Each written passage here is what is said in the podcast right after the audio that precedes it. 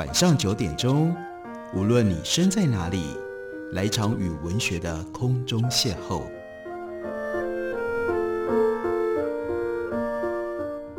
杨照谈书，邀您一同遨游文学世界，认识古今中外的经典之作。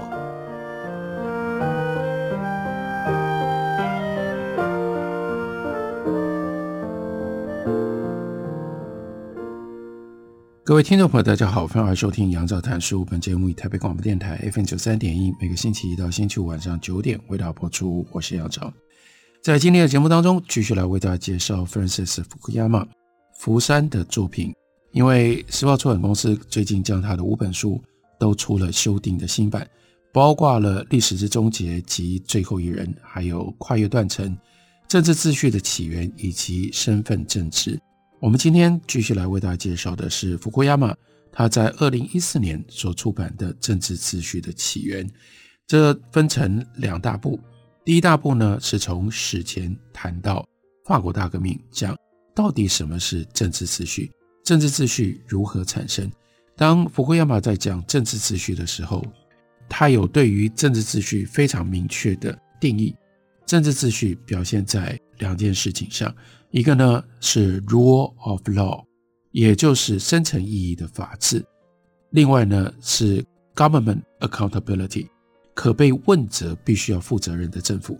这是政治秩序的最重要的两个成分。所以接下来他就是要问，在人类的历史上面，这两样因素、这两个数值究竟是如何在我们的群体生活以及权力分配当中发生的？我们来看一下他自己解释。为什么要写这样的一本书？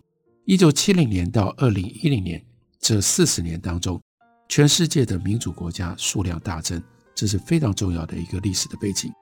一九七三年，全世界一共有一百五十一个国家，只有四十五个被当时的一个组织称之为叫做 Freedom House 自由之家归类成为是自由的。这个 Freedom House 呢是一个非政府组织，它设计了一种量化的方式。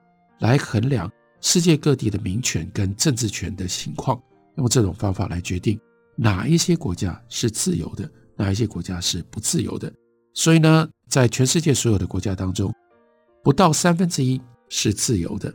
在一九七三年，西班牙、葡萄牙跟希腊仍然在独裁政权的手里，苏联还有东欧附庸国看起来还是非常的强大，他们在华沙公约底下。集合成为一个大的集团。那个时候的中国呢，中国是在文化大革命的后期，是毛泽东一人统治的状态。至于非洲呢，则牢牢地掌握在一群腐败的终身总统手里。拉丁美洲也没有好到哪里去，这里呢有很多军事独裁的统治者。接下来十几二十年当中，则出现了重大的政治改变。最大的改变就是看到。民主国家还有市场导向的经济体，在世界的各个地区不断地冒出来，只有阿拉伯跟中东地区除外。其实这个历史背景同样也是刺激福库亚马在一九八九年写出《历史之终结》那样的一个论点最重要的刺激。他所看到的就是，哎呀，好像从一九七零年代以来，那么样值得让人乐观的十几二十年的时间。民主和市场经济在全世界各地都得到了胜利，所以最后民主跟市场经济会完整的统合这个世界，而带来了所谓大写的历史，也就是在政治跟经济体制上面最后的结果终点，也就没有了大写的历史的变化了。为什么他会说这叫做历史的终结？当然是到了二零一四年，在写政治秩序的起源的时候。他看到了更后来的发展，所以他必须要做一些在论点上面的修正。他说，到了一九九零年代的末期，全世界呢有大约一百二十个国家，占全世界独立国家六成以上，已经变成了举办选举的民主国家，台湾在其中。这个转变就是 Huntington 所谓的第三波民主化，liberal democracy 这种自由民主的体制变成了 by default，意味是他们是。如果没有其他的选择，除非你有特殊的选择，大家都会认定最好的、最应该的、正常的政治体制就应该是 liberal democracy。这呢，在二十一世纪初成为世人普遍接受的政治样貌的一部分。大规模的社会转变也是促成这些政治制度改变的因素。世界会朝着民主转型，是因为全球数百万原来顺从被动的人，他们组织起来参与自己社会的政治活动所促成的。所以，在这个背后，有二十世纪后半叶的，我们可以称之为叫做全球的社会大动员。这有几项重要的力量、重大的力量来推动。第一呢，一定不能忽略的是教育，教育大幅的普及。所以有越来越多的人意识到自己是谁，自己属于什么样的团体，还有自己身处在一个什么样的世界。更重要的是，体会、认知、理解自己所处的政治环境，这是第一股力量。第二股力量是资讯科技，资讯科技帮助我们离开了有限的身体的经验，而能够吸收更广大的不同时空的知识跟讯息。于是呢，就助长了观念跟知识的快速传播。第三个的力量是移动跟交通的成本越来越低廉，所以呢，这个时候人的活动的范围大幅的增加了。一直到二零二零年 COVID-19 疫情影响之前，那时候二十一世纪的交通已经发展到，简直是今天回头想，不过就是一年多以前的事情，不可思议的繁忙。光是空中的交通，每一天平均有十五万次的班机在空中飞来飞去，而且是每天如此，所以就可以想见这样的一股力量，让人可以做各种不同的选择，包括不管是短期或者是长期。如果你不喜欢这个政府，如果你不喜欢、你不认同这个社会，你就搬走啊！你可以离开这个社会，离开这个地方，去到别的地方待一个半年、一年。甚至你可以永久的移民，这是第三股社会动员的力量。第四股力量是生活更加的富裕，我们能够享受的物质越来越丰沛，就让人相对的在精神上面、在权利上面，希望得到更多、更完整的保障。不过，第三波民主化在一九九零年代的晚期达到了高峰，二十一世纪的头十年，这就是他写这本书的那个当下。看起来有一种相反的民主倒退的现象。第三波民主化国家当中，有大概五分之一的国家，这个比例当然不低啊，不是回到了威权统治，就是民主体制遭到了严重的侵蚀。Freedom House 自由之家这个非政府组织指出，二零零九年的时候，全世界各地自由度连续第四年下降，这是自由之家。从一九七三年开始衡量自由度以来，首次看到连续四年全球的自由度是下降的。这就是为什么福克亚马认为这是民主倒退的一种潮流。那二十一世纪的第二个十年，在他写这本书的时候刚刚开始，我们今天刚刚结束。那民主世界有一些什么样的发展呢？首先，俄罗斯。俄罗斯在这十年当中一直是普京当政。接下来我们看到委内瑞拉，委内瑞拉从原来依靠石油而出现了强人，变成了整个中南美洲的领导者。接下来一夕之间又变成了一个 fail state，变成了一个彻底失败的一个国家。另外，伊朗，伊朗到目前为止神权的力量还是非常非常的巨大。那我们就看到这几个国家。本来他们之前所取得的民主的成就，遭到了一百八十度的逆转。许多领袖像普京，在靠选举上台之后，就开始忙于操纵选举，进一步呢关闭或者是收购媒体，接着呢严厉扫荡反对运动，用这种方式拆解了民主体制。自由民主不只是多数决投票这件事情非常重要，尤其是在台湾。我们只得再听一次这个提醒，或者是这个警告。自由民主它是一套复杂的体制，这套体制透过法律和制衡制度约束权力的行使，将权力的行使规则化、透明化。但是在很多国家，像在俄罗斯，有投票，有多数决，但是并没有这种最重要的是约束权力的制度。在官方接受民主正当性的同时，彻底拿掉对于行政权的制约，并且呢毁蚀法治。在其他的例子里面，我们所看到的是，国家似乎正要从威权政府转型的时候，却掉进到一种 Thomas Carter 所说的灰色地带里，那就是既不是完全的威权体制，也不是真正的民主。例如说，前苏联解体之后所诞生的国家，哈萨克、乌兹别克、中亚这几国，其实大家如果有兴趣的话，你去查一下，看一下他们的政治状态，真的非常非常的诡异。那是这种情况，因为他们的总统是投票选出来的，可是只要看他的得票率，你就知道不太对劲，因为他们动不动得票是百分之九十，至少至少百分之八十五。那这样的投票是怎么创造出来的呢？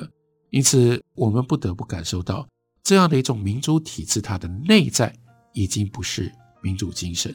这些现象，引我们必须要更深刻、更真切地去了解，到底什么是民主，还有这样的一种政治秩序究竟是如何起源、如何来的。这是福库亚马在这本书里面他要处理的主题。休息一会儿，我们回来继续聊。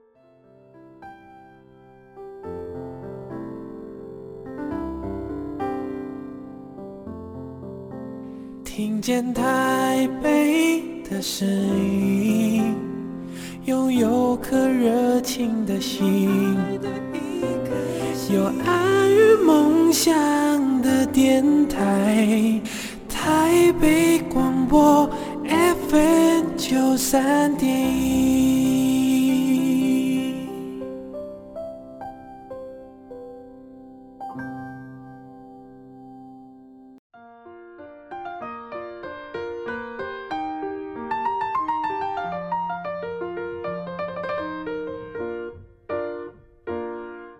感谢您继续收听《杨照谈书》。本节目于台北广播电台 FM 九三点一，每个星期一到星期五晚上九点为大家播出到九点半。今天为大家介绍的这本书是法兰西斯·福山他所写的《政治秩序的起源》，原来是英文本，出版于二零一四年。我们现在有了时报出版公司的新的中文翻译本。在这本书里面的第一章，福山就整理了他写这本书的时候，当时目睹、看到、亲历。那样的一个民主所受到的挑战，这些现象离今天真的没有多少年，没有多久的时间，所以值得我们再回头醒思一下。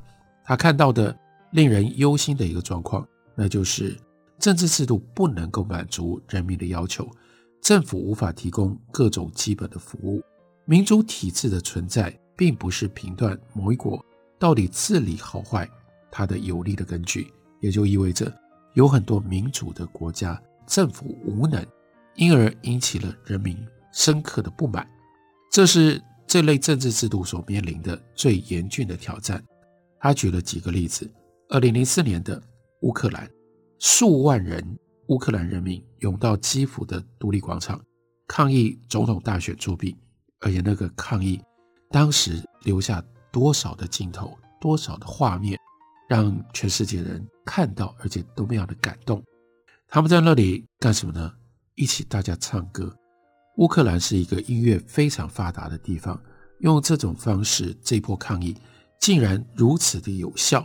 后来被命名，称之为叫做“橘色革命”，终于让这个作弊的总统大选被推翻，重新选举，促成了改革派 Ushinko 他当上了总统。然而尤申科一当选。橘色联盟的无能表露无遗，尤申科自己呢也让支持者失望透顶。于是我们所看到的是乌克兰政府内部争吵不休，根本就没有办法解决严重的贪污问题。从二零零八年到二零零九年，则又遇到了全球金融危机、经济崩盘。结果呢，二零一零年初再度的总统大选变成了 Yanukovych 出现了。当初之所以会在二零零四年爆发橘色革命，为的是什么？因为 Yanukovych 在大选当中作弊。你看，这是一个多么令人惊讶而且多么反讽的一个发展。本来就是因为 Yanukovych 作弊，所以引发了橘色革命。没有想到，短短的六年之后，Yanukovych 又靠着因为 Yushchenko 他们橘色联盟的失败而重回到执政的地位。还有很多种治理不善的问题围绕困扰的这些民主国家。另外一个例子是拉丁美洲，是全世界贫富最不均的一个地方。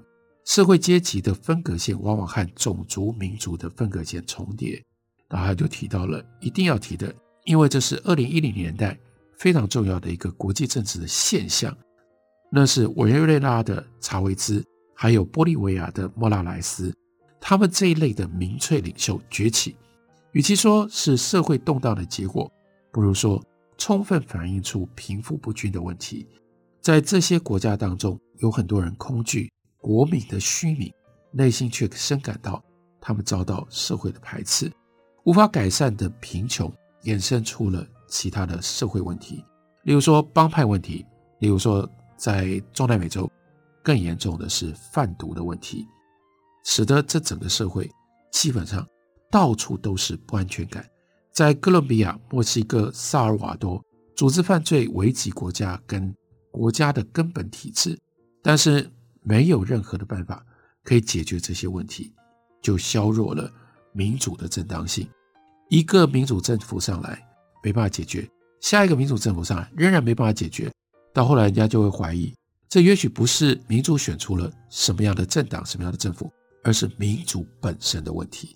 再来看看印度，印度从一九四七年独立以来，一直是一个民主国家。这个国家贫穷，族群跟宗教如此的多元。广土众民，说老实话，能够维持这样的一个民主的制度，非常了不起了。尽管如此，印度的民主就像福库亚马他的形容，叫做制作香肠一样，意思是说，香肠呢，你离制造的工厂越远，你觉得它越好吃。你最好不要去看香肠是怎么被制造出来的，越靠近它的制作的过程。你就越不敢吃香肠，越令人不敢恭维。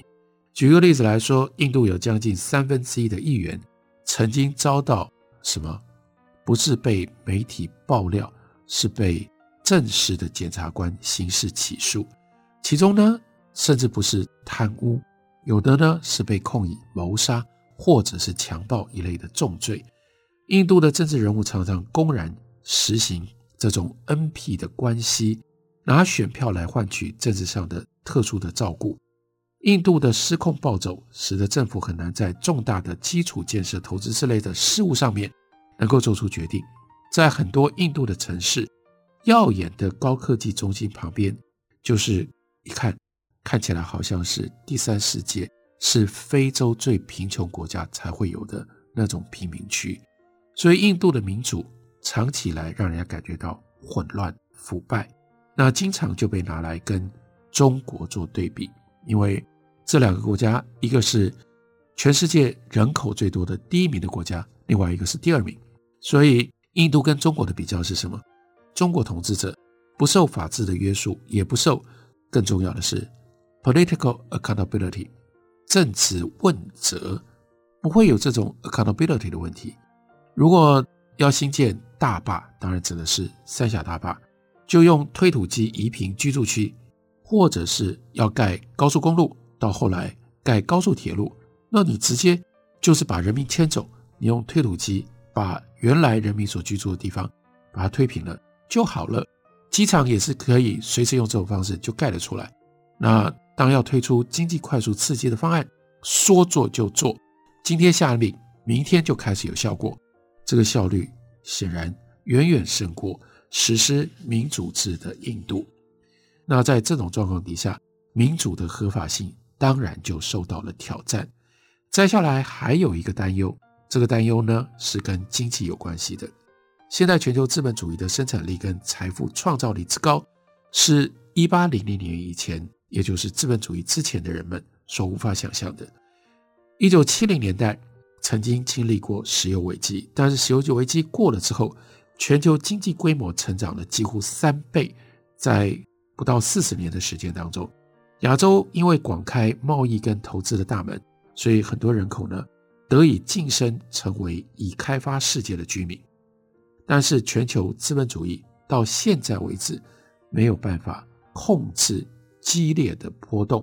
我们回到马克思当年写《资本论》的那个时代，马克思怎么写《资本论》？《资本论》最重要就是要看经济不景气的循环。为什么会有经济不景气？接下来为什么会有经济恐慌？这些到底是怎么造成的？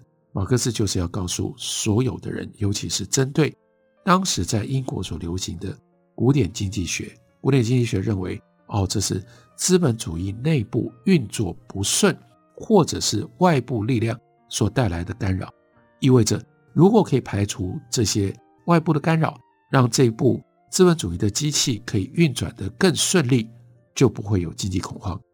可是马克思当时就已经提出了完全不一样的一个答案，他说，经济恐慌是内在于资本主义系统的。不是因为运作不好，资本主义正常运作就一定会带来经济恐慌。